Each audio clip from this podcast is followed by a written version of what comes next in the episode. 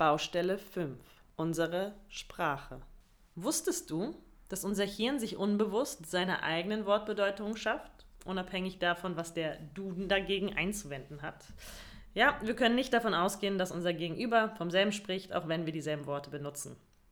Das Wort Freiheit zeigt beispielsweise innerhalb der Corona-Debatte, wie mehrdeutig Sprache sein kann ähm, ein Beispielzitat. Wenn jetzt zum Beispiel jemand sagt, ich möchte nicht, dass meine Freiheit eingeschränkt wird, kann das ganz unterschiedliche Sachen bedeuten. Person 1 meint vielleicht damit, dass sie endlich wieder zu ihrer Oma nach Australien fliegen will.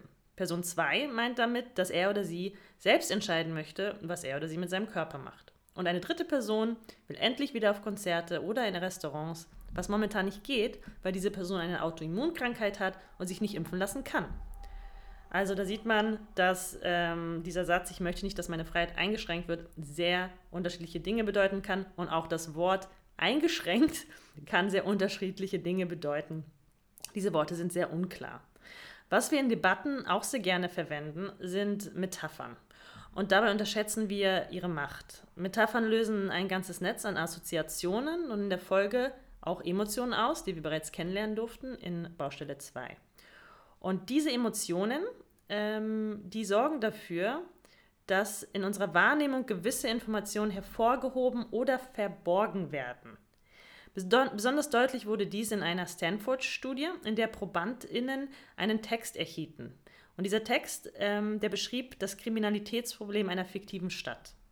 Einmal wurde die Kriminalität als wildes Tier und einmal als Virus bezeichnet. Und das war auch der einzige Unterschied zwischen diesen zwei Texten. Und die Probandinnen sollten Vorschläge machen, wie Verbrechen reduziert werden können. Und jetzt sehr spannend, das Ergebnis ist folgendes. Die Gruppe mit dem wilden Tier, die plädierte dafür, dass VerbrecherInnen hartnäckig gejagt werden, dass man sie ins Gefängnis stecken sollte und dass man strengere Gesetze erlassen sollte. Die Gruppe mit dem Virus oder mit der Virusmetapher, die sprach sich hingegen für Ursachenforschung, für die Bekämpfung von Armut und eine Verbesserung der Bildung aus. Und als Grund gaben beide Gruppen die Kriminalitätsstatistik an, also die Fakten, die Tatsachen, die Zahlen. Doch ausschlaggebend war, wie das Ergebnis der Studie zeigte, die Wahl der Worte und die Wahl der Metapher. Das heißt, Metaphern können Informationen umdeuten. So macht zum Beispiel das Wort, das haben wir alle kennengelernt, Flüchtlingswelle aus einer humanitären Herausforderung ähm, eine unaufhaltbare Gefahr, wie halt eine Welle ähm, vermittelt. Und der sogenannte Krieg gegen den Terror, der macht aus einem Verbrechen eine Kriegshandlung. Und jemand, der die Macht von Metaphern näher untersucht hat, ist George Lakoff. Er ist Linguist und Professor an der Universität of California. Von ihm stammt das bekannte Zitat, ähm, Metaphern können töten. Und was er im Kontext vom 11. September beobachtet hat, ist, dass man irgendwann nicht mehr von Opfern gesprochen hat, sondern von Verlusten, was ganz klar Kriegsmetaphorik ist. Und was seines Erachtens dazu beigetragen hat, dass es überhaupt möglich wurde, ausreichend Zustimmung in der amerikanischen Bevölkerung zu bekommen für eben wiederum eine Kriegshandlung der AmerikanerInnen im Irak. Ähm, es ist also wichtig zu wissen, äh, wie stark die Kraft von Worten ist und das sollten wir uns bewusst machen, sowohl beim Sprechen als auch beim Zuhören. Ja, hier sind wir bei meinem absoluten Lieblingsthema angelangt, der Sprache. Meist unterschätzte Baustelle, glaube ich, würde ich behaupten. Genau, und das war auch für mich, als wir uns das erste Mal damit auseinandergesetzt haben, war ich so, aber Sprache ist das nicht das, was, unsere, was unser Menschsein ausmacht und wir können uns miteinander unterhalten. Und dann, und dann merkt man so, wenn ich mir jetzt so zurückgehe in so Diskussionen, Auseinandersetzungen, Streits, wie oft bin ich mit jemandem auseinandergelaufen und es war am Schluss nur ein Missverständnis. Ja. Es war ein Wort, genau. das wir genau. nicht definiert haben und daran sind wir dann gescheitert. Ja. Aber ähm, niemals kann man auf die Idee, das mal grundsätzlich sich anzuschauen und zu sagen, hey, was ist denn mit dieser Sprache los, wenn ständig irgendwelche Missverständnisse entstehen? Sollten wir uns nicht die Sprache angucken statt unsere Beziehung? Ja, das genau. äh, kam sehr spät in unserem Leben. Ja, und wir haben uns gestern überlegt, was bei uns zwei ein Wort ist, was wir ganz anders deuten. Und das ist äh, das Wort pünktlich. Ah ja, stimmt. wir hatten gest gestern hatten wir einen Termin ja. und ähm, ich habe gemeint, lass uns, äh, lass uns pünktlich da sein. Ich war dann 15 Minuten vorher da, um zu gucken, ob die Adresse stimmt und dass wir da alle rechtzeitig ja. kommen. Was bedeutet pünktlich für dich? Ich war witzigerweise auch pünktlich da, aber ich wäre auch pünktlich gewesen, wäre ich noch drei Minuten zu spät da gewesen. Genau, bei mir so. ist drei also. Minuten zu spät, ist bei mir zu spät. das stimmt. Weil es ist vor allem spannend, dass es bei dir mhm. wirklich so diese, ja, noch das Versichern, dass auch wirklich mhm. alles klappt und man, das hat noch ein ganz, ja, und bei mir ist es schon, das stimmt. Ähm, und es gibt auch ein schönes Beispiel von unserem Lieblingssprachphilosophen, von Ludwig Wittgenstein dazu, der meinte, ähm, oder das Beispiel dazu ist, es treffen sich zwei Menschen und der eine Mensch sagt, ich spiele gerne und der andere meint, ah, ich spiele auch gerne.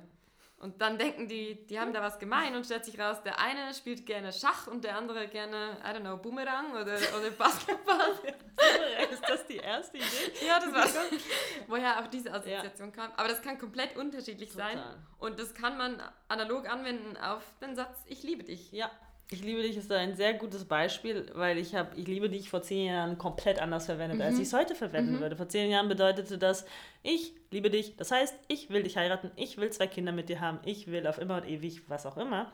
Und heute heißt das erstmal gar nichts. Das heißt, dann kann man morgen schauen, was dann noch passiert. Aber ähm, das hat sich stark verändert und wir sind alle geprägt und da kommen wir auch wieder zu den, äh, was welche Baustelle war das die vorherige?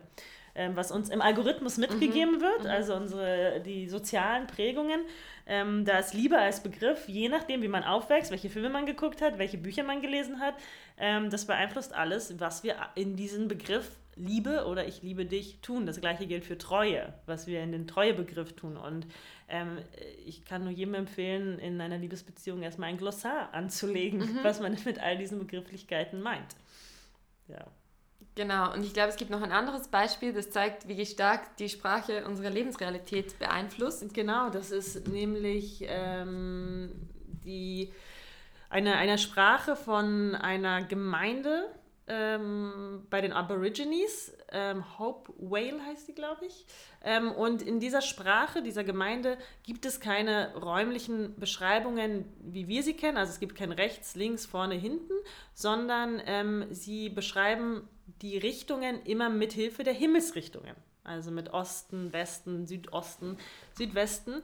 Und es ist super spannend. Äh, Untersuchungen haben gezeigt, wie stark die Sprache hier die räumliche Wahrnehmung prägt. Und zwar, wenn man dann eine Person fragt, ja, wo, wo ist mein Handy? Ähm, dann würde sie sagen, ja, sie ist im westlichen Teil des Hauses, sie ist im südwestlichen Teil, da in der Ecke des Hauses. Oder ähm, wenn sich diese Person an einen Tisch äh, setzt und man sie bittet, Fotos zu sortieren ähm, von ähm, einer Person, vom Kind bis zum Erwachsenenalter, dann würden wir das automatisch von links nach rechts sortieren. Und bei den Personen kommt es darauf an, wo sie sich am Tisch befinden und wo sich die Himmelsrichtungen befinden. Und dann sortieren sie, ähm, sie äh, die Bilder von, das ist dann Osten nach Westen, so wie die Sonne ja. aufgeht und untergeht. Und das ist total spannend zu sehen, äh, wie stark Sprache ähm, auch unsere Wahrnehmung prägt. Und Wahrnehmung ist natürlich etwas sehr Wichtiges äh, in Bezug auf, wie wir die Welt wahrnehmen und wie wir unser Gegenüber in der Diskussion wahrnehmen und wie wir das Gesagte wahrnehmen. Und wenn Sprache da so einen Einfluss hat, dann sollten wir sie nicht unterschätzen und viel stärker reflektieren bzw. definieren. Genau, und das ist das, was wir auch in Debatten ähm, tun können. Wir können vor Debatten die wichtigsten Begriffe gemeinsam ähm, definieren und uns wirklich fragen, was meinst du damit, was meine ich damit? Und auch während einer Debatte, wenn wir merken, vielleicht reden wir da gerade aneinander vorbei, um diese Missverständnisstreits äh, zu verhindern, dann einfach mal nachfragen und es ist auch gut möglich, dass man dann gemeinsam dieses Wort definiert. Das ist ja. dann nicht meine Definition oder deine, Absolut. sondern lass uns den, den, ja, den Common Ground finden Voll. in diesem Wort, was wir damit Voll. meinen könnten. Also das Schwierigste, was man tun kann, ist zu sagen, ich habe das gelesen auf Wikipedia oder im Duden, mhm. ähm, ich weiß, was das bedeutet und deswegen gehe ich jetzt davon aus und ich erwarte, dass die andere Person das genauso sieht. Aber gerade in den Begriffen, heute verändern sich Begriffe ja auch so schnell und in feministischen Debatten, wie viele neue Begriffe ständig auftauchen, da miteinander zu klären, worüber man gerade spricht, ist enorm wichtig, um ähm, sich zu verstehen. Mhm. So banal es klingt. Und was es dann natürlich auch braucht, ist die Ehrlichkeit zugeben zu können, ah, ja, wenn genau. man mal was nicht weiß. Ja. Ähm, das ist auch ein großer Teil des kritischen Denkens. Ja. Es ist mutig und reflektiert zu sagen, ich weiß es nicht. Genau. Und ähm, das ist natürlich besonders schwer, wenn man jetzt gerade, man ist in einer Diskussion, man ist ohnehin vielleicht schon eingeschüchtert, weil das ist eine Person, die ist sehr wortgewandt, die ähm, kann sich sehr eloquent ausdrücken, mhm. die hat viele Bücher gelesen und dann jemanden zu stoppen und zu sagen, warte mal kurz, was meinst du eigentlich mit dem Begriff oder was bedeutet das? Ähm, oder auch umgekehrt bei ganz banalen Begriffen nachzufragen, ist eine sehr, erfordert sehr viel ja, innere Sicherheit, dazu komme ich mhm, später noch, aber es genau. erfordert ähm, sehr viel Mut. da zu unterbrechen und zuzugeben, dass man vielleicht etwas nicht weiß. Genau. Dann kommen wir zur Zusammenfassung. Unsere Sprache ist massiv missverständlich und provoziert unentwegt Assoziationen und Emotionen, die beeinflussen, wie wir Informationen einordnen und verarbeiten. In Debatten sollten wir so viele Worte wie möglich definieren und herausfinden, was unser Gegenüber wirklich meint, wenn er oder sie Metaphern verwendet.